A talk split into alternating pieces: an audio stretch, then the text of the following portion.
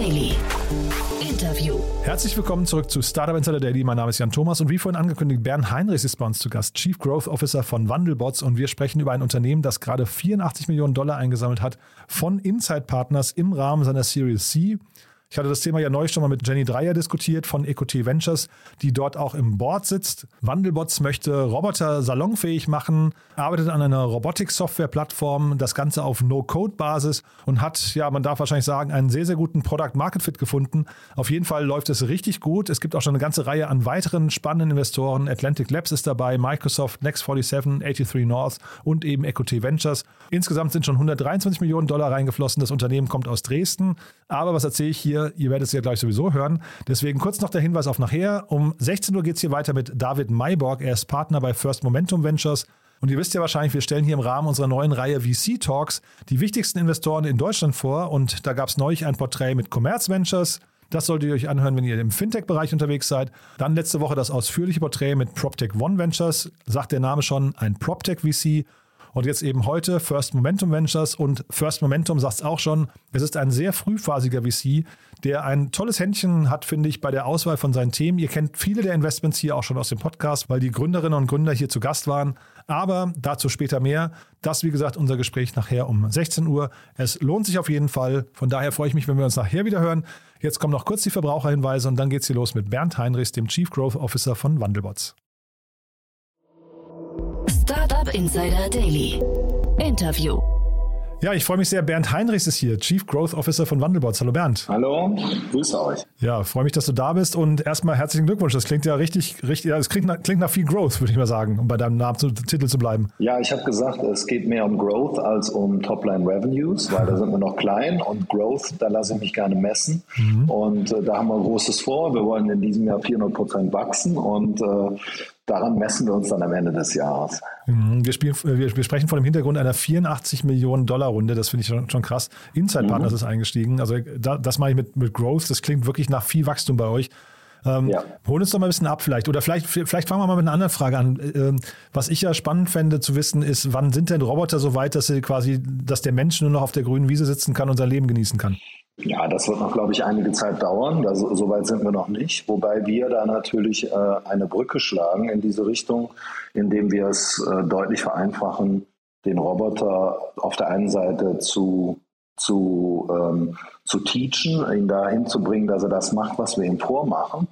Ähm, aber der nächste Schritt ist halt, dass wir auch äh, eine, eine Beschreibungssprache für den Roboter entwickeln, die es einfach macht für jeden äh, Programmierer, ähm, den Roboter wirklich nutzbar zu machen. Und du brauchst kein Spezialist mehr zu sein, um diesen Roboter zu programmieren, sondern du kannst einen in Anführungszeichen äh, Standardprogrammierer sein, um das zu tun. Mhm. Und dann wird es irgendwann soweit sein. Ich würde ja keine zeitliche Prognose anstellen. Mhm. Aber das, das Zielbild wäre halt schon ganz cool, glaube ich, ne? wenn man irgendwann sagen kann, zumindest diese schweren oder auch trivialen Tätigkeiten, diese repetitiven Arbeiten, die ja auch vielleicht eigentlich eher ermüdend sind, auch für den mhm. Kopf ermüdend sind, wenn man die irgendwann auslagern kann an Maschinen. Ne? Das ist so ein bisschen die, der Weg, den Roboter genau. eigentlich gehen könnten. Ne? Ja, genau. Das tun wir auch aktiv. Und ich weiß nicht, äh, inwiefern ihr das äh, gesehen habt draußen, dass wir das im industriellen Bereich natürlich schon machen, indem wir äh, Tätigkeiten, wo es deutlich zu wenige Menschen gibt, die diese Tätigkeiten noch machen, obwohl sie im Markt äh, verlangt werden, wie zum Beispiel das Schweißen,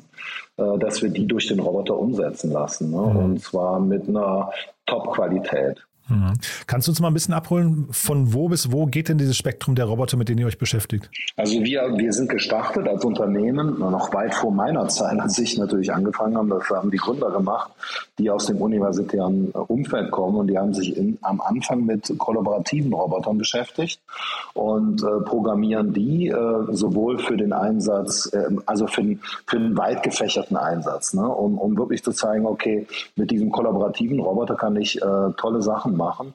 Die kann ich noch besser programmieren als ohne Wandelbots und kann sie dann in unterschiedlichen Einsatzfeldern einsetzen, auch zu Hause mittelfristig, im, in der Medizin, im, im Industriesektor etc. Aber der große Markt für uns momentan ist die Adressierung von Industrierobotern, ähm, was derzeit ungefähr 90 Prozent des Marktes ausmacht. Und, und da gehen wir jetzt wirklich auf alle ähm, großen Plattformen im Laufe dieses Jahres und können dann wirklich ganzheitlich sagen, okay, wir adressieren 70 Prozent des globalen Marktes. Ah, krass.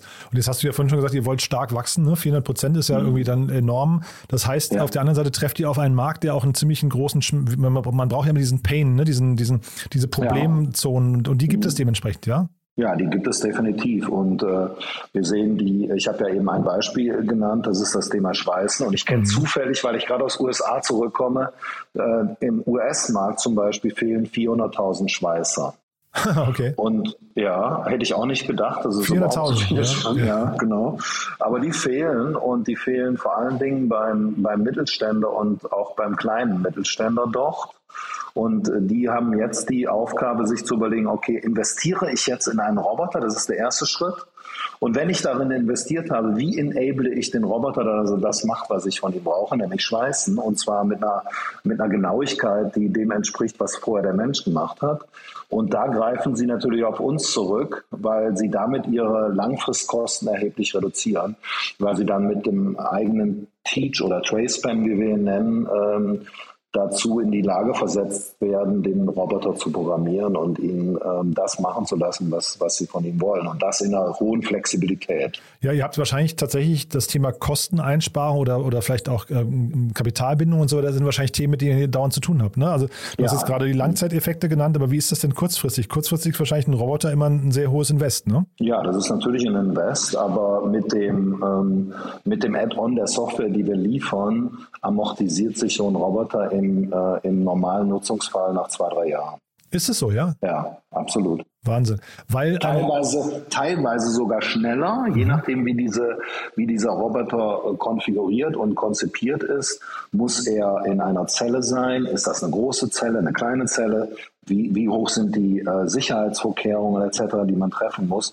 Das spielt natürlich eine Rolle dann auch bei der Auswahl des Roboters, bei der Konfiguration, bei der in, in, Instandsetzung des Ganzen. Ne? Und das hat natürlich auch Auswirkungen. Da ist der Roboter am Ende äh, nicht alleine der, äh, der Preistreiber, sage ich mal. Mhm. Und wie ist das mit so Nebeneffekten oder, oder weiteren Faktoren, wie zum Beispiel, ich weiß nicht, Präzision, Fehleranfälligkeit mhm. oder auch mhm. ähm, der Vorteil von einem Roboter könnte ja sein, dass er zum Beispiel im 24-Stunden-Betrieb funktionieren kann im Vergleich zu genau, einem Mitarbeiter, ne? Genau, das kann er. Ne? Und äh, wenn man, ich meine, die Stärke der Bundlebot Solution ist, äh, die, die Vereinfachung äh, des Teachens jetzt in, de, in dieser ersten Lösung, die wir auf den Markt bringen. Also man kann sich das so vorstellen, man nimmt diesen Trace-Span und macht dem Roboter vor, was er denn zu machen hat und hat aber dann, und das ist ganz wichtig, ein User Interface, in diesem Fall ein iPad, äh, visuell top ausgelegt, mit dem man dann sehr einfach, falls die zum Beispiel die Genauigkeit jetzt noch nicht dem entspricht, wie man es haben will, innerhalb von Minuten wirklich nachjustieren an dieser grafischen Oberfläche und lässt dann den Roboter äh, den Pfad nachfahren, den man geteacht hat und dann macht er das, ob das jetzt eine Polieraktivität ist, eine Painting-Aktivität oder ob es ein Schweißen ist oder andere Themen. Das klingt jetzt relativ grenzenlos. Ne? Ich höre jetzt gerade raus, dass da braucht man auch nicht euch, um den äh, Roboter quasi aufzugleisen, sondern das können die Leute selbst, ne? Das können Sie nach einer natürlich Einführung dessen, wie es funktioniert, relativ intuitiv schnell. Ne? Also ich habe jetzt noch keinen erlebt, der, es, der länger als eine Stunde gebraucht hat, um zu sagen, okay, ich kann den, ich kann den Roboter jetzt bedienen ne? und ich kann ihn dazu bringen, dass er das macht, was ich haben will. Mhm. Und dann jetzt hast du diese 400.000 Schweißer gerade angesprochen, die dann fehlen. Mhm. Welche, welche, weiß nicht, welche Trends oder welche Verschiebungen seht ihr denn jetzt, also perspektivisch bei den, bei den Arbeitsmärkten? Seht ihr dann jetzt tatsächlich, dass Roboter dann dann zeitnah in vielen Bereichen eine wichtigere Rolle haben? Ja, das sehe ich schon, aber die übernehmen genau die Aufgaben, wo der Mensch auch gar nicht mehr zu bereit ist, sie zu machen. Mhm. Das ist der erste Ansatzpunkt. Ne? Und natürlich kann der Roboter, du hast eben am Anfang danach gefragt, auch weitere Sachen tun, aber wir sehen ihn wirklich äh, in erster Linie dafür geeignet, äh, Aufgaben zu übernehmen, die der Mensch selber nicht machen möchte. Ne? Und äh, auch äh, und da spielt Gesundheit eine Rolle, da spielt die Art der Arbeit eine Rolle, die Umgebung etc.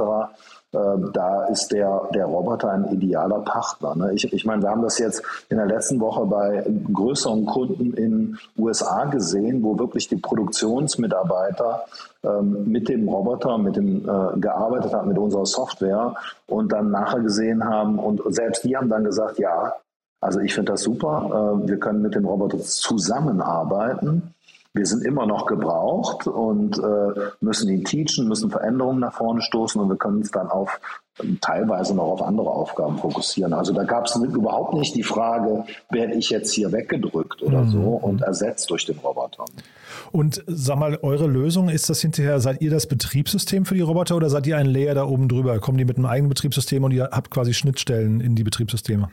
Also was wir derzeit machen ist, ähm, einige nennen es schon das OS der, ähm, der Roboter. Ich würde es mal bezeichnen als Teil OS momentan, ja. wo wir wirklich, äh, wir, wir, bauen etwas, wo wir teilweise noch ähm, die Software der Roboter definitiv brauchen, ne, um, um ihn zu steuern, ähm, aber in unterschiedlicher Ausprägung, je nach Robotermodell ne, und, und Brand. Und man kann teilweise schon von einem Komplett-OS sprechen, teilweise, ich weiß nicht, ob Middleware ein besserer Name ist oder so. Ne, und äh, das, äh, ja, also da arbeiten wir aber eng zusammen. Das ist ganz wichtig. Wir machen das nicht im stillen Kämmerlein, sondern agieren hier mit den Roboterherstellern zusammen. Ja, und auch mit Systemintegratoren habe ich gesehen. Ne? Und ja. dafür, vielleicht kannst du mal beschreiben, wer sind denn so die wichtigsten Partner oder die wichtigsten Stakeholder bei euch jetzt gerade? Also wer, wer spielt da welche Rolle und welche Partnerschaften müsst ihr vielleicht auch mehr pflegen als andere?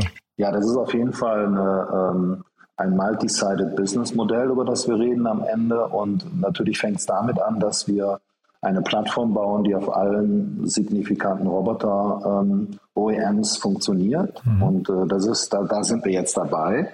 Und, da, und dann entwickeln wir on top äh, nach oben hin über unser User Interface oder die Software, die wir da draufstricken, Teaching-Applikationen und weitere Applikationen. Ne? Teaching ist eine Sache. Es kann aber auch ein äh, Fleet-Monitoring sein von Robotern, wenn du wissen willst, in einem Großunternehmen, wo stehen eigentlich meine Roboter, was machen die, wie viel habe ich und so weiter. Da ist man erstaunt, dass das wenige nur wissen. Ne? Und mhm. äh, äh, wir können halt zugreifen und ähm, ähm, herausfinden, was da so passiert. Und da gibt es viele weitere Ansätze und auf dem Teaching kannst du dann unterschiedliche Applikationen entwickeln.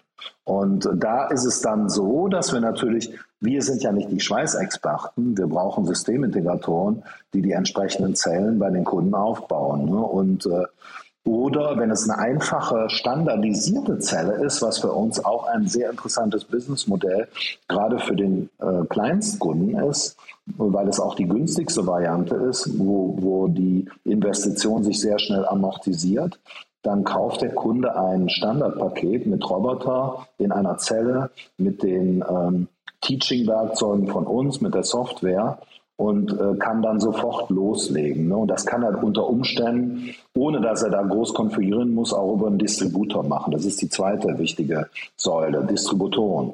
Die dritten, die eine Rolle spielen, ähm, sind langfristig ähm, Entwickler, Softwareentwickler, die auf unserer Schnittstelle nach oben hin weitere Applikationen entwickeln.